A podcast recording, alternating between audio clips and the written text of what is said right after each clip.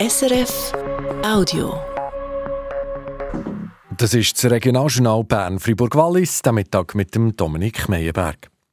Das Kehrsatz im Kanton Bern ist im Dezember 2022 eine Frau tot in ihrer Wohnung gefunden worden. Jetzt muss sich der Mann vom Opfer vor Gericht verantworten. Die Staatsanwaltschaft hat Anklage erhoben wegen Mord, eventuell vorsätzlicher Tötung. Wie sie heute schreibt, bestreitet der Mann die Tat. Der Mann ist 2022 ein paar Tage nach der Tat in Untersuchungshaft genommen worden. Wenn es vor dem Regionalgericht Bern zum Prozess kommt, ist noch nicht klar. Das Berner Kantonsparlament debattiert in der Junisession nochmal über das neue Regionalgefängnis Zwitzwil im Seeland. Christine Wittmer.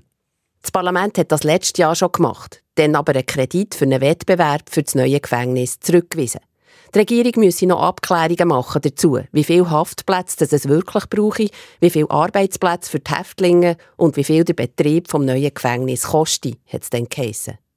Das hat der Regierungsrat jetzt gemacht, wie er in ihrer Mitteilung schreibt. Die Zahl der Haftplätze, die es braucht, hat sich bestätigt. 200 sind es insgesamt. 150 Plätze im geschlossenen Vollzug und 50 Plätze in der Untersuchungshaft. Und auch zu den Kosten gäbe es jetzt detaillierte Zahlen.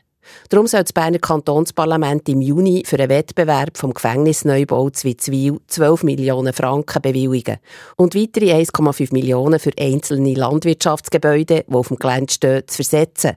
So können die Häftlinge auch während dem Bau dort weiterarbeiten, schreibt die Regierung. Im Süden der Stadt Thun soll es zwei neue Sporthallen geben. Eine Bausporthalle und eine zum Klettern und Tennis spielen. Rundum draussen sind auch noch Tennisplätze geplant und ein Clubhaus vom Tennisclub Thun. Hinter diesem Projekt steht der Handballclub Wacker Thun und der Verein Entwicklung Alment 4. Auch die Burgergemeinde ist als Grundeigentümer involviert. Warum engagiert sich da die Stadt Thun? Das habe ich den Vormittag vom Stadtpräsidenten Raphael Lanz wissen.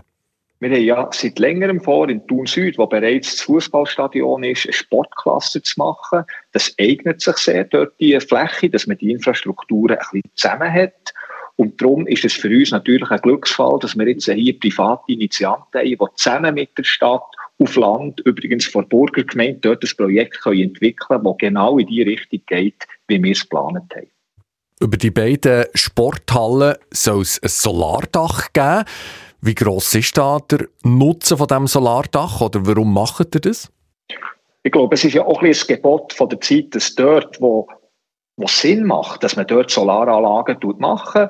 Und hier können wir 15.000 Quadratmeter können wir mit äh, Solarpanels belegen, da werden wir erheblich können Energie produzieren. Und wenn wir es gut machen, ist das sogar auch noch wirtschaftlich und da sieht man, dass das Projekt nicht nur für den Sport etwas bringt, sondern für die ganze Stadtentwicklung und auch für die Nachhaltigkeit. Jetzt stellt sich natürlich bei so grossen Projekten immer die Frage, was das die öffentliche Hand, die Steuerzahlerin, der Steuerzahler kostet. Könnt ihr uns da schon etwas sagen zu den Kosten? Grundsätzlich ist es so, dass es ja private Initianten sind, die auf Land von der Burgergemeinde Thun würde die Infrastruktur erstellen. Wir werden mit ihnen verhandeln, ob und wie dass es dort eine Beteiligung gibt von der öffentlichen Hand, weil wir haben auch ein Interesse daran, dass dort eine Entwicklung kann stattfinden und da werden wir uns darüber unterhalten. Wir müssen natürlich auch Grundeigentümerin Burgergemeinde Thun müssen wir einbeziehen und müssen schauen, in welcher Form und wem sie das Land beispielsweise im Baurecht abgeben. Das heisst, die Kosten sind also noch unklar.